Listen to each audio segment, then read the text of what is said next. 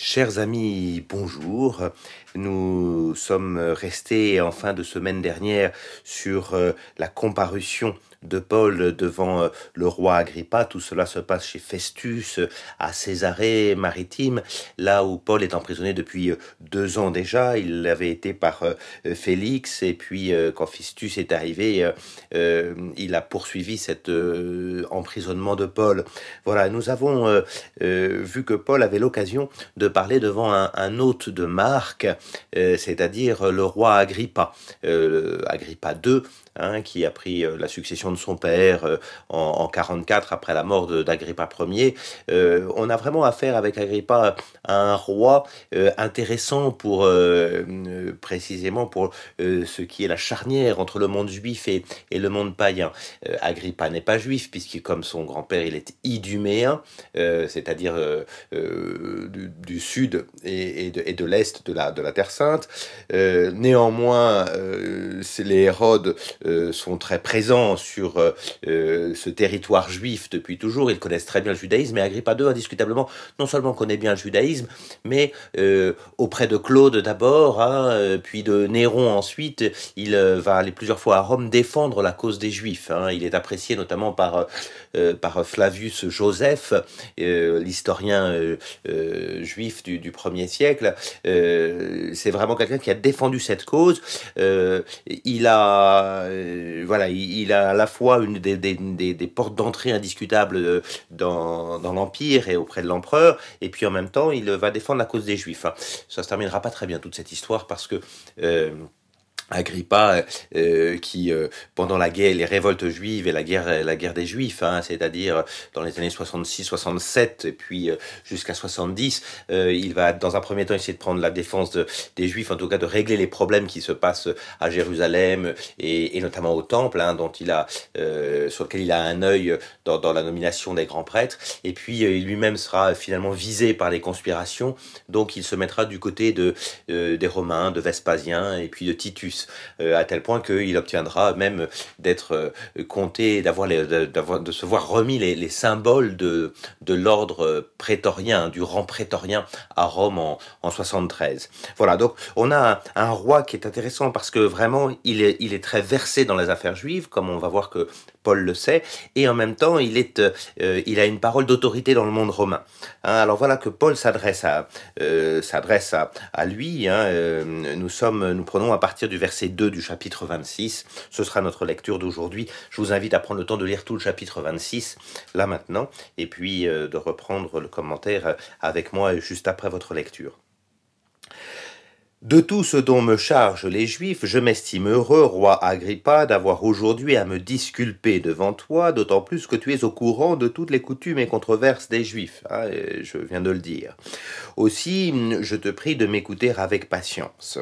Et c'est là que Paul va se lancer, vous l'avez lu, euh, va se lancer véritablement dans une autobiographie euh, avec beaucoup de détails qui sont intéressants pour nous. Je, vais lire cela, hein, ce qui a été ma vie depuis ma jeunesse, en verset 4, comment depuis le début j'ai été, euh, j'ai vécu au sein de ma nation à Jérusalem, tous les juifs le savent, ils me connaissent de longue date, euh, voilà, ils peuvent témoigner du fait que j'ai vécu en pharisien, et puis au verset 6, hein, maintenant encore, si je suis mis en jugement, c'est à cause de mon espérance en la promesse faite par Dieu à nos pères. Et il continue euh, fortement à se, lire lui-même dans euh, la, continuité pleine du Dieu des pères, du Dieu de nos pères. Hein. il inclut même euh, de façon peut-être un peu rapide Agrippa en disant le Dieu de nos pères, hein. mais il y a vraiment cette idée que euh, ici il veut bien il veut vraiment montrer que il ne fait rien d'autre que ce qui était prévu. On va le voir, il va vraiment euh, se placer ici dans la ligne prophétique, dans la ligne des prophètes. Les prophètes l'avaient annoncé euh, et, et, Paul va même présenter sa vocation un peu comme celle d'un prophète. Hein. Donc il parle des douze tribus, du culte qu'elles rendent à Dieu, voilà. Et je suis mis en accusation tout simplement, dit-il au verset 8, parce qu'on juge incroyable que Dieu ressuscite les morts. Mais vous voyez, la lecture, la littérature prophétique le disait déjà que Dieu ressusciterait les morts. Hein, on a ça déjà dans le, dans le serviteur souffrant d'Isaïe au chapitre 53 d'Isaïe. On va retrouver cela dans les ossements desséchés d'Ézéchiel, hein, avec ces ossements qui se rapprochent et la chair qui, qui se met à, à, revenir sur les os et cette armée qui se, qui se relève, un tel un, oracle de résurrection charnelle. Et puis, bien évidemment, beaucoup plus tardivement, hein, Daniel, nous avons ça au chapitre 12, hein, notamment verset 4 de Daniel, la, la foi dans la résurrection des morts. Donc c'est une foi qui est déjà là. Et voilà. Et puis, à partir du verset 9, Paul va se lancer pour la deuxième fois dans euh, le récit de sa vision de Damas. Ça fait deux fois. Donc en fait pour nous trois, puisque nous avons eu le récit au chapitre 9, quand sur le chemin de Damas, Paul avait été renversé véritablement et, avait reçu le baptême à la suite de cet événement. Euh, nous avions ça au chapitre 22, rappelez-vous, quand sur les marches de la forteresse, Paul s'était adressé aux siens. Ce qui va être intéressant ici, c'est que Paul ne s'adresse plus tout à fait aux siens, mais s'adresse vraiment à un monde romain, païen. Euh, même si Agrippa est versé dans les choses juives, il n'empêche que euh, on a ici un point de vue un peu différent. Et c'est pour ça que dans sa manière de raconter, il faudrait mettre les trois épisodes en parallèle pour se rendre compte de ce que Paul rajoute ou qu'il, au contraire, qu'il enlève selon ses interlocuteurs. On est toujours dans une plaidoirie. Donc à partir de là, euh, on va, je ne vais pas vous lire les versets 12, 9 à 11 parce que euh, il raconte à nouveau la façon dont euh, il était euh, véritablement euh, fanatique contre les chrétiens, hein, tout cela il, le dit, donc c'est important dans la démonstration, hein, c'est de bien montrer que lui-même il, a été de ceux qui ont persécuté. Et puis il commence à raconter le chemin de Damas à partir du, du verset 12, et en racontant ce chemin de Damas, voyez, il va à ce moment-là, au verset 13, dire en chemin, je vis au roi, et il, se réadresse régulièrement, alors qu'il est devant le procurateur et le roi, il s'adresse surtout au roi. Hein, Agrippa, c'est lui qu'il vise véritablement. Hein, euh, et en même temps, il dit venant du ciel, euh, euh, une lumière plus éclatante que le soleil. Hein, le soleil, sol invictus, hein, le soleil invaincu, on a vraiment cette idée que ici, euh, euh, euh il, réemploie des mots qui sont ceux de l'Empire, voyez-vous, hein, plus encore que le soleil. Donc on a vraiment cette idée que Paul va utiliser des termes qui sont acceptables par le monde païen. Cette lumière plus éclatante que le soleil, voilà, et puis il dit qu'il entend cette voix, hein, Saul, Saul, tout ça nous, nous, connaissons bien. Ce que nous connaissons moins bien, c'est la réponse du Seigneur Jésus au verset 15. Voilà que ici, vous le voyez, c'est assez étonnant.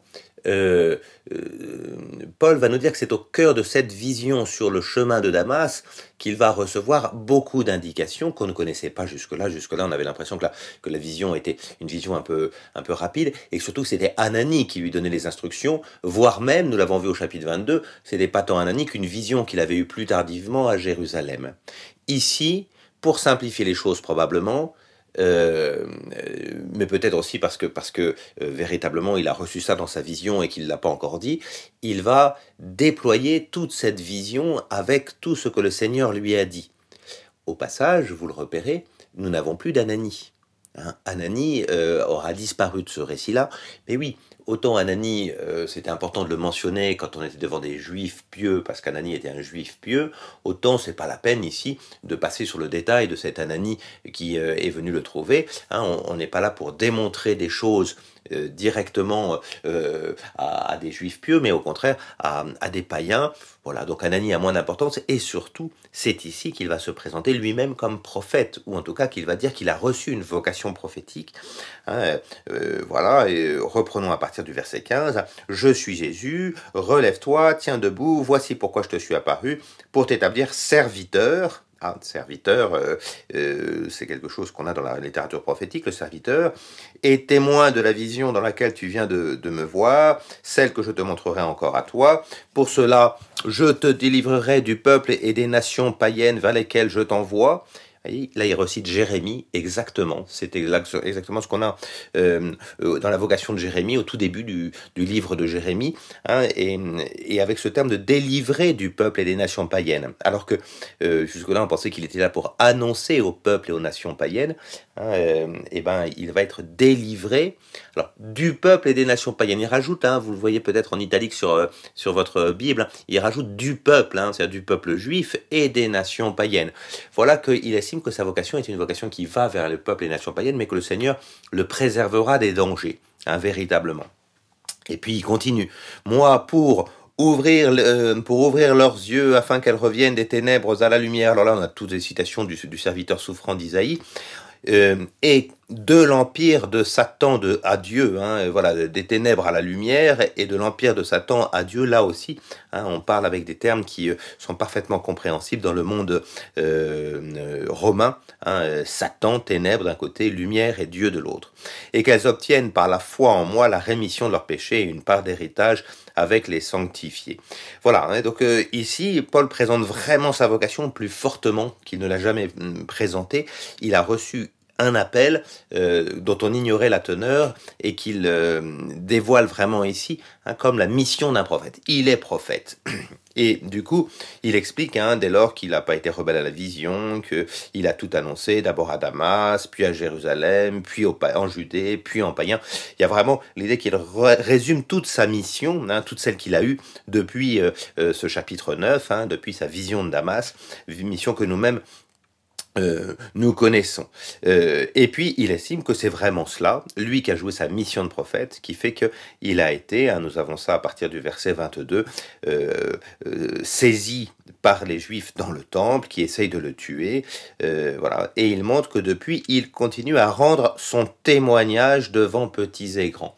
Le thème de témoignage est très important ici, hein, euh, ce terme de témoignage, parce que, vous voyez, Paul est passé d'un enfin, on est passé dans les actes d'un vocabulaire de l'évangélisation. Rappelez-vous Philippe qui est évangélisé, hein, et maintenant on est passé à un témoignage, un vocabulaire du témoignage. C'est pas tout à fait la même chose. Annoncer l'évangile et témoigner. Annoncer l'évangile, c'est avant tout un acte de parole témoigner, c'est rendre présent Jésus-Christ. Voyez, c'est-à-dire qu'il y a un acte de conformation. Il témoigne, il devient témoin du Christ. C'est-à-dire qu'en lui-même, c'est toute sa personne, parce qu'elle vit, par le fait qu'elle a vécu une montée vers Jérusalem, une arrestation euh, injuste, un emprisonnement, qui fait qu'il est témoin du Christ véritablement. On sera attentif à ce, vocabulaire du témoignage, qui va être de plus en plus euh, finalement ce qui va éclairer la fin du livre des Actes. Euh, on pourrait dire que Paul est un alter Christus, un autre Christ. Hein. Euh, il duplique ce qui est euh, euh, en Christ, non d'une duplication stricte, mais d'une duplication, duplication personnelle, si vous voulez. Voilà. Et puis à partir de là, il continue à dire, bah voilà, tout ça, c'est ce que les prophètes et Moïse ont pu dire, hein, fin du verset 22, que le Christ souffrirait, ressusciterait le premier d'entre les morts, qu'il annoncerait euh, la lumière au peuple d'un côté et aux nations païennes de l'autre. Voyez donc ici, euh, véritablement, Paul se met dans la lignée prophétique, Moïse et les prophètes, et annonce la résurrection. C'est alors que Festus intervient. Bah, tu es fou, hein, ça, la résurrection, c'est impossible à un Romain d'entendre ça. Ton grand savoir te fait perdre la tête. Mais Paul sait qu'il insiste. Il regarde, il, laisse Festus de côté, il se, il se, il se repenche vers Agrippa, hein, véritablement. Euh, il dit, mais non, je suis pas fou, excellent Festus, hein, parce que celui-là, euh, le roi, il est instruit de ces choses, le roi auquel je m'adresse. Hein. Il, il sait bien tout ça. Et de fait, en repartant par la loi et les prophètes, euh, sachant qu'Agrippa est intéressé par le judaïsme et connaît très bien le judaïsme, euh, il peut s'attaquer à, Agrippa pour le convaincre, et il répond, ce n'est pas dans un coin du monde que, que ça s'est passé, ça c'est très important, c'est pas dans un coin. Ah on a un phénomène qui devient universel. C'est pas un petit phénomène local avec une, sorte de folie de quelques-uns. On a quelque chose qui est appelé ici à être universel. C'est aussi toute l'historiographie lucanienne qui est ici. Hein.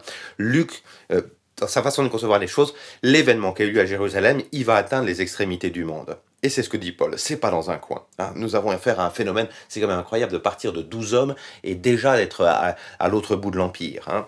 Voilà. Et donc, à ce moment-là, Agrippa de répondre, bah, encore un peu, et par tes raisons, tu vas faire de moi un chrétien. Hein, Il utilise le terme de chrétien qu'il connaît, hein, voyez, alors que jusque-là, on avait souvent la voix, les nazoréens.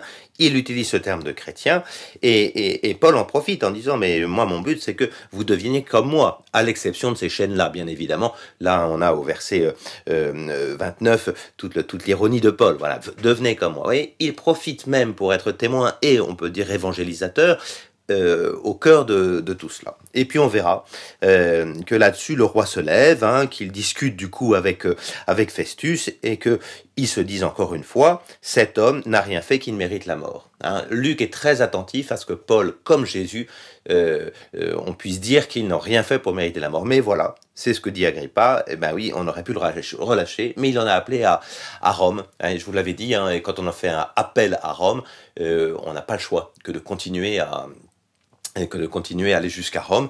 Hein, donc on ne peut plus le libérer maintenant. Pourtant, Agrippa l'aurait bien fait libérer. Alors nous, on aurait bien aimé cela, mais vous voyez, c'est le destin de Paul que de monter jusqu'à Rome, où il témoignera. Voilà, demain nous verrons ce départ pour Rome.